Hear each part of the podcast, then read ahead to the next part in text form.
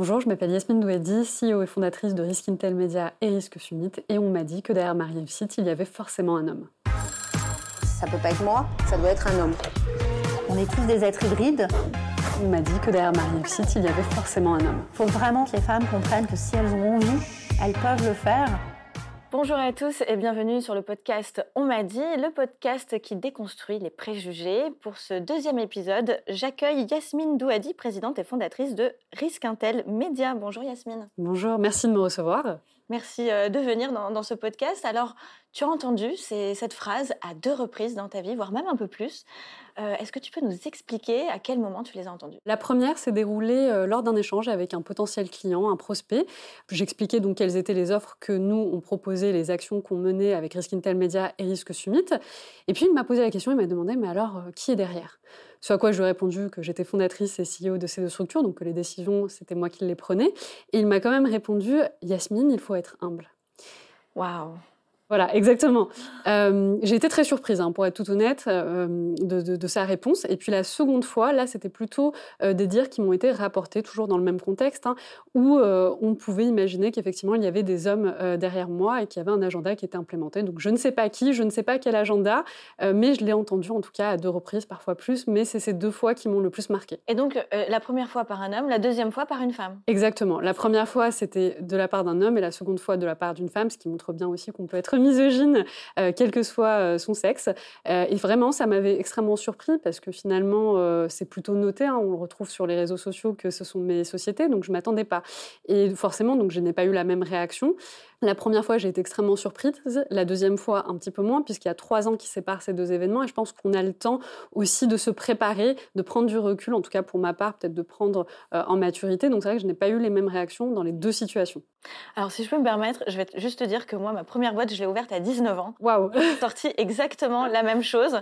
Euh, sauf que moi, je n'avais pas la maturité émotionnelle pour prendre du recul et, et de répondre. Je l'ai très très mal vécu et j'ai recruté un commercial beaucoup plus âgé qui allait en front chez le client pour, euh, pour donner la casquette un petit peu euh, de crédibilité de la, société. Mais je l'ai vécu très très mal. Donc toi, est-ce qu'il y avait aussi le côté jeune? Est-ce qu'il y avait le... Parce qu'il y a ça aussi, je pense que ça fait un peu... C'est les deux. Hein. Effectivement, c'est les deux. Alors j'étais moins jeune que ça, je devais avoir à l'époque 26 euh, ans, ce qui reste quand même jeune, je pense. La première fois, j'ai été surprise et ma première réaction, ça a été de ne pas vouloir faire de vagues, de ne pas vouloir froisser. Donc j'ai ri de façon gênée et j'ai changé de, sujet, j'ai essayé d'orienter le sujet vers une autre discussion. Ce qui est important dans cette, euh, dans, cette première fois, en tout cas moi ce qui m'a marqué, euh, c'est que ça s'est produit pendant la période de Covid. Et donc l'ensemble euh, des, des, réunions qu'on faisait se faisait à distance, donc j'étais en télétravail, j'étais chez moi. Et donc je n'étais pas seule, j'avais mon conjoint qui était dans la pièce à côté. Et quand j'ai raccroché en fait cet appel, c'est lui qui est venu me voir parce qu'il avait tout entendu et qui était presque même, j'ai presque envie de dire, plus choqué que moi. Et qui m'a fait la remarque en me disant, si tu avais été un homme, il ne se serait pas permis de te dire ça. J'avais pas réalisé. C'est ça ce qui est intéressant, c'est que j'avais pas fait ce lien. Moi, j'avais été juste vraiment très étonnée, un peu perturbée. J'avais pas envie de faire de vagues. Et la deuxième remarque que mon conjoint m'a fait, c'est de me dire, euh, pourquoi tu n'as pas répondu?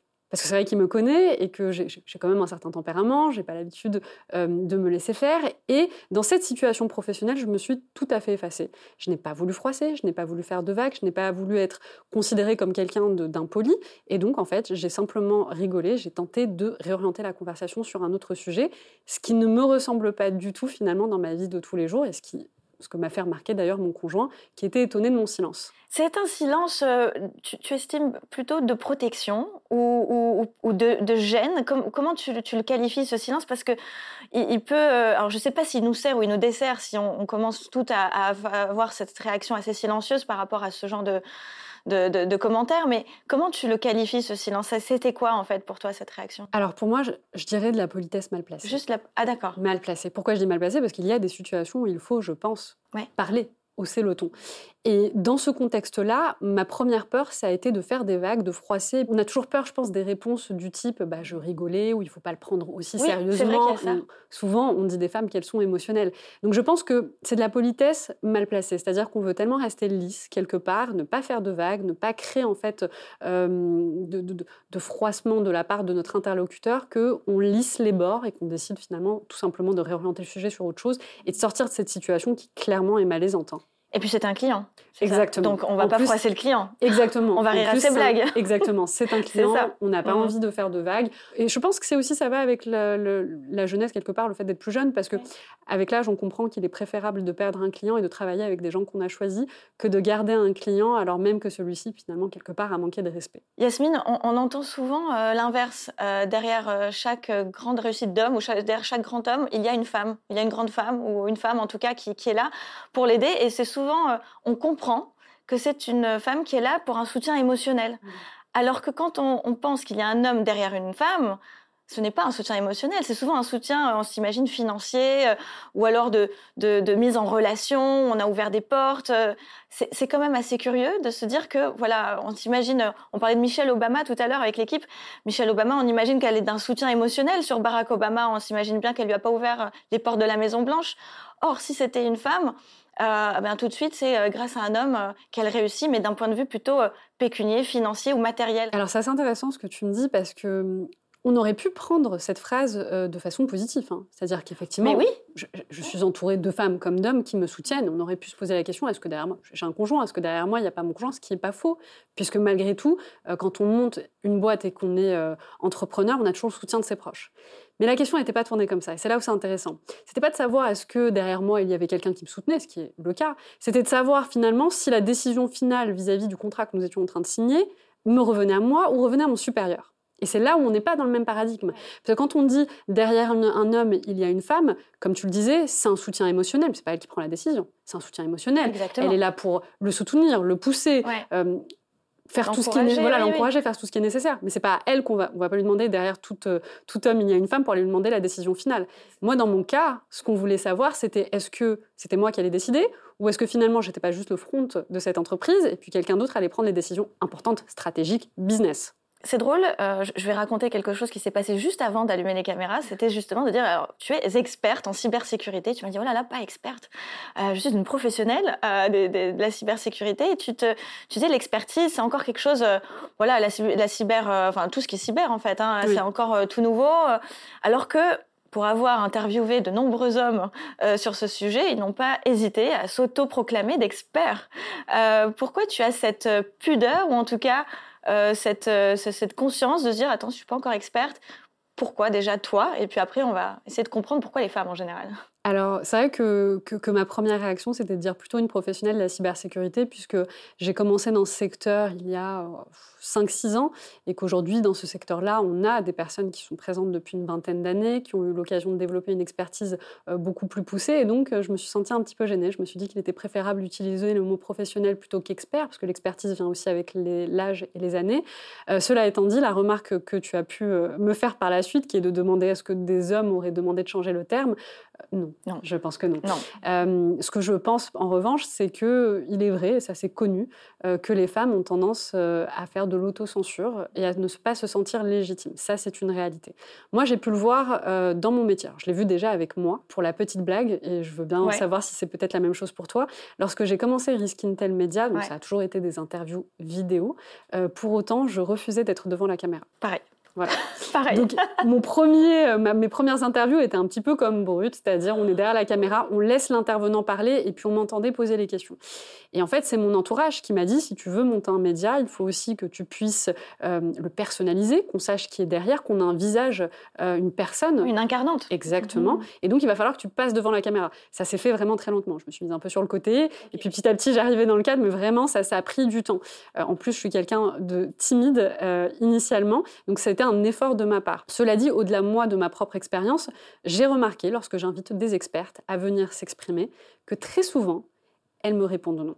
Et quand je demande pourquoi, elles me réorientent vers des collègues à elles qui apparemment seraient plus experts. Alors que honnêtement, quand je l'ai choisi, j'ai regardé quand même le CV, j'ai pris des femmes qui ont des années d'expérience, qui ont montré et démontré leur expertise, mais elles me répondent tout de même non et me réorientent souvent vers des collègues à elles alors que je n'ai jamais eu ce problème avec des hommes. Hein. J'ai rarement eu un homme qui me dit non. Hein. Complètement. En tout cas, pour me réorienter vers une ah femme. Ah oui, non, rarement. moi, ça m'est rarement arrivé. Et, et c'est vrai que les femmes ont tendance à vouloir euh, être compétentes à 99% sur les connaissances. Alors qu'un homme peut avoir 50% des connaissances, il est OK pour euh, venir sur les plateaux, euh, se faire interviewer, il n'y a aucun problème pour ça, Il, va, il va se dire, bon, bah, je vais gérer. La femme a plus ce, syndrome un peu d'imposteur voilà, de, qui, qui, revient souvent. Et ce qui est drôle, c'est que moi, justement, quand j'avais monté mon, mon, média DLM News à l'époque, qui était spécialisé dans la technologie des ressources humaines, moi, j'ai carrément payé un mec j'ai payé, un homme euh, animateur pour venir faire les interviews. Et moi, j'étais derrière la caméra. La première année, c'était ça. La deuxième année, je me suis dit, bon, euh, peut-être que je peux faire ça avec lui. Et on était deux intervieweurs. La troisième, je me suis dit, en fait, je suis capable de le faire toute seule. Mais il a fallu quand même passer par cette transition euh, où, voilà, devant la caméra, c'était impossible. Donc, donc j'entends parfaitement. Et, alors, toi, en tant que, alors j'ai envie de dire experte, parce qu'allez, disons-le, mais allez, si tu en dis professionnelle experte de la cybersécurité, J'imagine qu'on doit avoir un regard à la fois euh, d'étonnement, euh, plusieurs regards, j'imagine. Je vais te laisser nous les décrire, ces regards, parce qu'une femme dans la cyber, c'est rare. Je sais que le, secteur euh, le demande hein, d'avoir plus de femmes dans le cyber, mais comment on te regarde? Quels sont les regards et quels sont les, euh, les, jugements qu'on peut avoir positifs ou négatifs sur toi? Alors, dans un premier temps, je dirais qu'effectivement, on est peu de femmes dans la cybersécurité. Malheureusement, heureusement, on a des expertes. On a des femmes qui sont présentes, qui s'expriment également, euh, qui mettent en place des actions. Qui, il y a des associations qui sont faites pour ça. Vraiment, on a des personnes qui travaillent à cœur pour pouvoir attirer des femmes et faire valoir les femmes dans ce secteur d'activité. Mais il est vrai qu'on est encore très peu. Et qu'il faut augmenter le nombre de femmes en cybersécurité. Par rapport au regard donc, de mes prises de parole, je pense qu'il y a deux typologies de public. On a un premier public, par exemple le public qui constitue ma communauté, qui est constitué de professionnels de la cybersécurité et qui me suivent, euh, qui sont plutôt positifs. Il y a vraiment un regard positif, c'est-à-dire qu'on a de très bons retours, de très bons commentaires. On peut ne pas être d'accord, mais c'est toujours constructif dans les messages. Et puis récemment, j'ai découvert un deuxième public sur une autre plateforme, euh, qui est TikTok, puisque j'ai fait une interview euh, avec Commedia, une super interview, et un short a été pris euh, d'une minute, et ce short-là a été mis, mis, et déployé sur TikTok. Et là, effectivement, j'ai pu voir quelques remarques complètement misogynes, qui étaient celui de demander pourquoi une femme parle de la cybersécurité c'est qui elle pour s'exprimer sur la tech? On a eu le fameux et classique retourne à la cuisine. Ça, c'est le, grand classique, forcément. Et donc, je me suis posé la question de savoir pourquoi il pouvait y avoir euh, autant d'écart entre la communauté qu'on avait sur LinkedIn, en tout cas la communauté qui me suit, et cette communauté que j'ai retrouvée sur TikTok. Alors je pense que là, je peux jouer, euh, mais je pense également la méconnaissance. Et c'est là où je me suis dit finalement, euh, être misogyne, est-ce que c'est pas une forme d'ignorance euh, Puisque finalement, c'était ceux qui en savaient le moins sur la cybersécurité qui s'exprimait par rapport à des professionnels sur LinkedIn qui, même s'ils ne sont pas d'accord, n'ont pas eu cette approche-là. Euh, donc c'est vrai que j'ai pu avoir ces, deux communautés-là, ces deux publics, on va dire, différents qui se sont exprimés. En tout cas, moi, c'est vrai que j'ai de la chance sur la partie euh, LinkedIn de professionnels. On a quand même des retours positifs.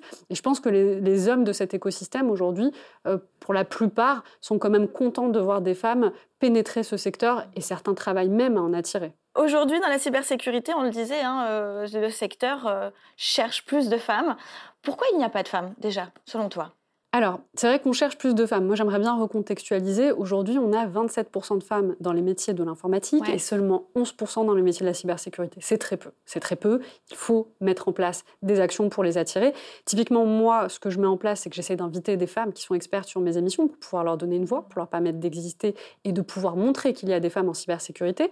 On a aussi des actions qui sont mises en place avec le Risque Summit, puisque le Risque Summit est un événement de rencontre business to business qui a lieu une fois par an. On met en place des partenariats avec des associations de femmes euh, et également des écoles. Typiquement, on a les cadettes de la cyber en cybersécurité qui est sous le, parrainage et le patronage du pôle d'excellence cyber. C'est dix jeunes filles qui sont prises donc en études supérieures pendant un an et qui vont être parrainées par des professionnels de la cybersécurité à qui ils vont montrer les ficelles qui vont expliquer le métier et qui vont faciliter l'entrée sur le marché du travail. Donc c'est vraiment de très très belles actions. Maintenant, mon avis sur pourquoi il n'y a pas de femmes. Je pense qu'il y a un biais, mais je pense qu'il y a un biais par rapport aux femmes, mais presque même par rapport aux jeunes de façon générale quand on parle de cybersécurité C'est un métier qui est obscur. J'ai même envie de dire, c'est pas métier, c'est un secteur d'activité dans lequel il y a plusieurs métiers. Aujourd'hui, on ne sait pas exactement la cybersécurité, qu'est-ce que c'est. Typiquement, quand on prend un jeune homme ou une jeune fille entre 10 et 14 ans et qu'on lui pose la question, on va lui demander qu'est-ce que tu veux faire plus tard? Il va répondre des métiers qui sont clairs et transparents. Bah, médecin, pompier, infirmier, euh, avocat. Ce sont des métiers dont on comprend les tenants et aboutissants et dont on sait de quoi il s'agit. Donc c'est beaucoup plus simple de se projeter dans ce type de filière. Lorsque le choix arrive, et en général c'est au bac. Je pense qu'il ne faut pas sensibiliser au moment des études supérieures ou du choix des études supérieures. Il faut venir plus tôt. Il faut intégrer, sensibiliser euh, au métier de la cyber et à la tech au collège.